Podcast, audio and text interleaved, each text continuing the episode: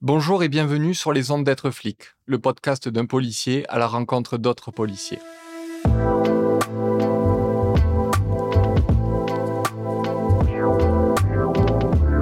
Dans cette série, je vous amène découvrir l'histoire intime de ces flics que vous croisez en bas de chez vous à toute heure. Au micro d'Emmanuel, avec le soutien de la MGP, la mutuelle des forces de sécurité, vous allez entendre ces policières et policiers, de tout grade, de tous horizons, celles et ceux que vous appelez au 17, celles et ceux dont la vocation est de vous protéger. Bonne écoute. Bonjour Nicolas. Bonjour. Aujourd'hui, tu nous reçois chez toi et euh, ben, je vais te laisser te présenter comme tu le souhaites. Je suis Nicolas, je suis gardien de la paix en CRS, euh, à la CRS 41 de Saint-Cyr-sur-Loire, près de Tours, du coup, effectivement, où je reçois chez moi. On va te faire euh, aujourd'hui témoigner sur des expériences de ta vie en plus de celles de policiers CRS. Les CRS, c'est un groupe, une famille. Tu as donc deux familles. Oui, tout à fait. En fait, j'ai à la fois ma vie personnelle et puis au final, euh, nous l'avons évoqué tout à l'heure en off, mais euh, les CRS partent euh, six mois en déplacement par an et au final, on passe aussi beaucoup de temps avec notre deuxième famille qui est celle des compagnies républicaines de sécurité. Dans la vie, il y a une singularité qui te caractérise? Qui était peut-être au début une faiblesse, mais aujourd'hui une force. Est-ce que tu peux évoquer avec nous ce sujet? En fait, je suis euh, le, premier CRS de France euh, et peut-être même le premier policier en situation de handicap et en service actif, puisque je suis euh, amputé, amputé à mi-tibia d'une jambe, de la jambe gauche, jambe que j'ai perdue sur un accident de la route il y a 4 ans environ. Et du coup, voilà, j'ai une prothèse tibiale qui me permet de, qui me permet d'effectuer mes missions au quotidien. CRS actif pour les auditeurs? En fait, je continue à porter la tenue, je continue à servir mon pays, à le rendre fier, et je continue à aimer la population comme comme il se doit. En fait, euh, la devise des CRS, euh, on ne l'a pas évoqué encore, mais la devise, c'est servir. Donc, c'est servir le peuple, servir la population. Et du coup, je, voilà, je peux continuer à faire ce que j'aime, en fait, être au service des autres. Ça, c'est sur la partie professionnelle de ta vie et sur euh, l'aspect plus personnel, ce service, ce, mot servir. Mhm. Il t'accompagne comment au jour le jour? Par principe, le service, c'est prendre soin de sa famille, c'est être au, service de ses enfants, c'est en prendre soin, c'est les accompagner, être, euh, aller toujours plus loin. Enfin voilà, ma vie et mon regard est dédié sur, euh, le fait de prendre soin des autres en continu, que ce soit euh, pour moi, quand mon regard est tourné vers le travail, quand mon regard est tourné vers la famille, j'aime les gens tout simplement. Alors certains diront que, que ça ne va pas avec la fonction de CRS, mais c'est faux. Quand on intervient sur des, violences, euh, des violences familiales et qu'on sort des enfants, euh, des enfants d'un appartement, quand on intervient sur une manifestation et qu'au final euh, il y a un mouvement de foule et que des, enfants sont au milieu de la, au milieu de la, manifestation, au final on va les chercher, on va les sortir.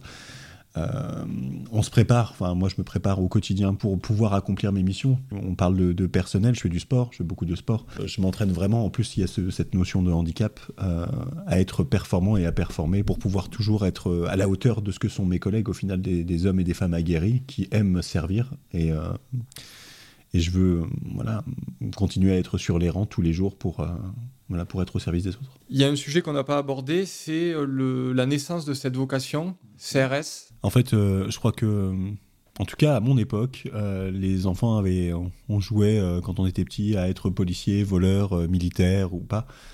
J'ai toujours voulu servir mon pays. Après, quelle forme ça allait prendre, je n'en savais vraiment rien.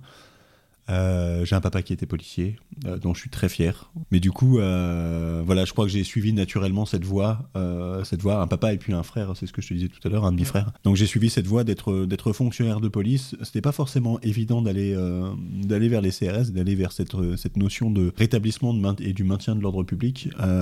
maintenant, effectivement, c'est, je pense qu'on a, ouais, ça a été une part d'aventure en fait, une part de, j'ai envie de, voilà, de d'avoir un quotidien qui est un petit peu chamboulé, j'ai envie de, voyager, j'ai envie de, vivre en groupe aussi. quand je me suis engagé, euh, quand j'ai passé mon concours, j'avais 18 euh, ans. Donc au final, euh, voilà, j'étais seul, célibataire, sans enfant, et, j'avais envie de voir du pays en fait. C'est ce qui m'a, c'est ce qui m'a convaincu de choisir les, compagnies républicaines de sécurité. Et après, sur cette notion de policier, en fait, bah, servir mon pays. Je crois que c'est important à l'époque, je n'en avais pas. Aujourd'hui, j'ai des enfants et j'ai envie qu'ils vivent dans une société où ils seront en sécurité, qui va leur correspondre. Et en fait, en tant que serviteur de l'État, je crois que je suis acteur, comme mes collègues, de, ce que la société sera demain, en fait. Et du coup, bah, j'ai envie d'être participatif sur le fait qu'ils puissent euh, vivre, euh, enfin sortir le soir, être, euh, avoir une vie des plus, des plus agréables en fait. Et voilà, je suis une de ces petites mains en fait en tant que serviteur de, en tant que serviteur de l'État en fait, au service des autres pour voilà pour prendre soin et et continuer à accompagner cette société. Je crois que ce qui m'a séduit quand je voyais mon père faire ce métier, c'était sa passion en fait. C'est ce que lui en faisait, c'est ce que lui idéalisait. Euh, et du coup, en fait, euh, ce que je pouvais voir brûler en fait dans ses yeux quand il rentrait le soir, en fait, euh, on a tous l'image dans les films du policier qui pose son arme, son pistolet sur la table, et, et je l'ai vécu en vrai, en fait. Donc c'était un manurin, et au final, le papa arrivait, rentrait le soir, posait son arme sur la table du salon, et du coup racontait avec fierté ce qu'il avait pu accomplir en fait sur la journée, et et c'est vrai que euh, voilà, j'ai eu envie de vivre cela aussi. Je crois que j'ai eu envie de vivre cette part d'étincelle en fait que lui, euh, que lui me montrait en fait, tout simplement. Je crois qu'il y a eu une euh, comme un, passage de flambeau en fait. voilà, le, papa, bah, lui, est parti à la retraite quand j'étais tout jeune policier et au final, ça a été à moi de, bah, de, de, construire ma carrière. Et puis aujourd'hui, j'ai un papa qui est très fier de son fils policier. Euh, de son fils qui continue d'ailleurs à servir en tant que personnel en situation de handicap. Et du coup, euh, c'est vraiment voilà, c'est familial en fait. C'est voilà, c'est on continue à être acteur. Euh, d'abord le papa et puis ensuite les enfants, puisque mon demi-frère est aussi policier. Les enfants continuent à, servir et à être acteurs de ce que sera la société demain. Moi, je suis fier d'être policier.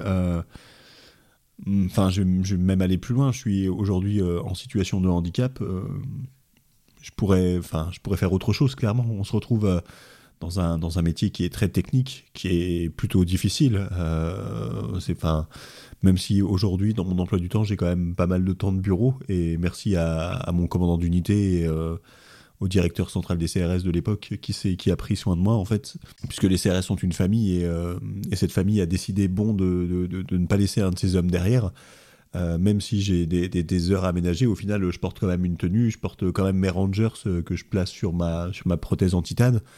Euh, j'assure quand même mes permanences, voilà, comme, comme mes collègues, en fait. Et du coup, bah, je pourrais faire autre chose, en fait. Mais non, je suis fier de faire ce métier et, et je suis fier de montrer que même, notamment même en situation de handi, on peut, on peut performer et on peut, enfin, on peut s'adapter et aller encore plus loin, quoi.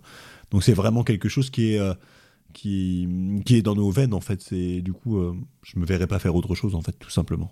Je crois savoir que tu as un leitmotiv dans la vie, c'est de pas forcément dire que tu es en situation de handicap, mhm. mais de parler plutôt de pénalité de la vie. Tout à fait. En fait, ça, c'est quelque chose qui m'est venu avec euh, les courses d'obstacles. En fait, quand, quand il nous arrive un pépin comme celui-ci, on a envie de, de, de, se montrer et de montrer aux autres aussi, puisque le regard des gens est, même encore aujourd'hui, est Enfin, voilà, les gens regardent la prothèse, hein, clairement. Euh, alors parfois, euh, c'est discrètement, parfois c'est même très gênant. Euh, mais on a envie de se prouver qu'on est comme les autres, en fait. Et du coup, bah, quoi de plus banal, au final, je me suis dit que que de faire des courses d'obstacles. Et en fait, sur ces, sur ces courses, quand vous ne pouvez pas, quand vous n'arrivez pas à passer un obstacle, vous pouvez avoir une pénalité. Donc en fait, voilà, je, je, dis souvent que j'ai une pénalité de la vie. En fait, c'est une difficulté supplémentaire pour faire les choses mais une difficulté supplémentaire qu'on peut, euh, peut franchir en fait. Moi je vois euh, avec ma prothèse, euh, bah, j'ai du mal à sauter un mur, comme mes collègues le feraient, bah, c'est pas grave, je, je, trouve une solution. Alors peut-être que physiquement ce sera visuellement pas très beau pour, pour rester poli, mais au final ce mur il sera passé, et puis bah, une fois qu'il est passé, on continue à accomplir la mission. Quoi. Et puis bah, au bout de 20 murs, on a une technique qui sera beaucoup plus lisse, et au final ça ne se verra même plus. Avant de nous quitter, Nicolas, je vais te poser une dernière question. Bien sûr. Qu'est-ce qui fait la force d'un flic, d'un CRS hmm, ce qui, alors après, euh, si on part vraiment sur ce côté individuel euh, de l'homme que je suis, euh, en fait, ça, de mon côté, ça va être la capacité à pouvoir se dépasser et à pouvoir aller plus loin. En fait, on est des, hommes et des femmes on est normaux en fait, on est comme tout le monde en fait, comme nos concitoyens, mais en fait on va, on va avoir envie d'aller euh, au quotidien, de se dépasser, d'aller toujours plus loin, de toujours performer pour être au service de. Euh, si je prends mon exemple, euh, je suis en situation de handicap, je suis en situation de pénalité plutôt, et du coup cette pénalité me demande bah, plus de force, plus de courage, plus d'abnégation, plus plus euh, de d'endurance pour euh, voilà pour pouvoir accomplir mes missions puisqu'il faut que je supporte en plus euh, ma prothèse tibiale qui va me permettre bah, de pouvoir porter mon, mon gilet pare-balles de classe 4 qui va me permettre de porter mon casque anti-balle ou un HK G36. Donc derrière le CRS, il y a vraiment Nicolas.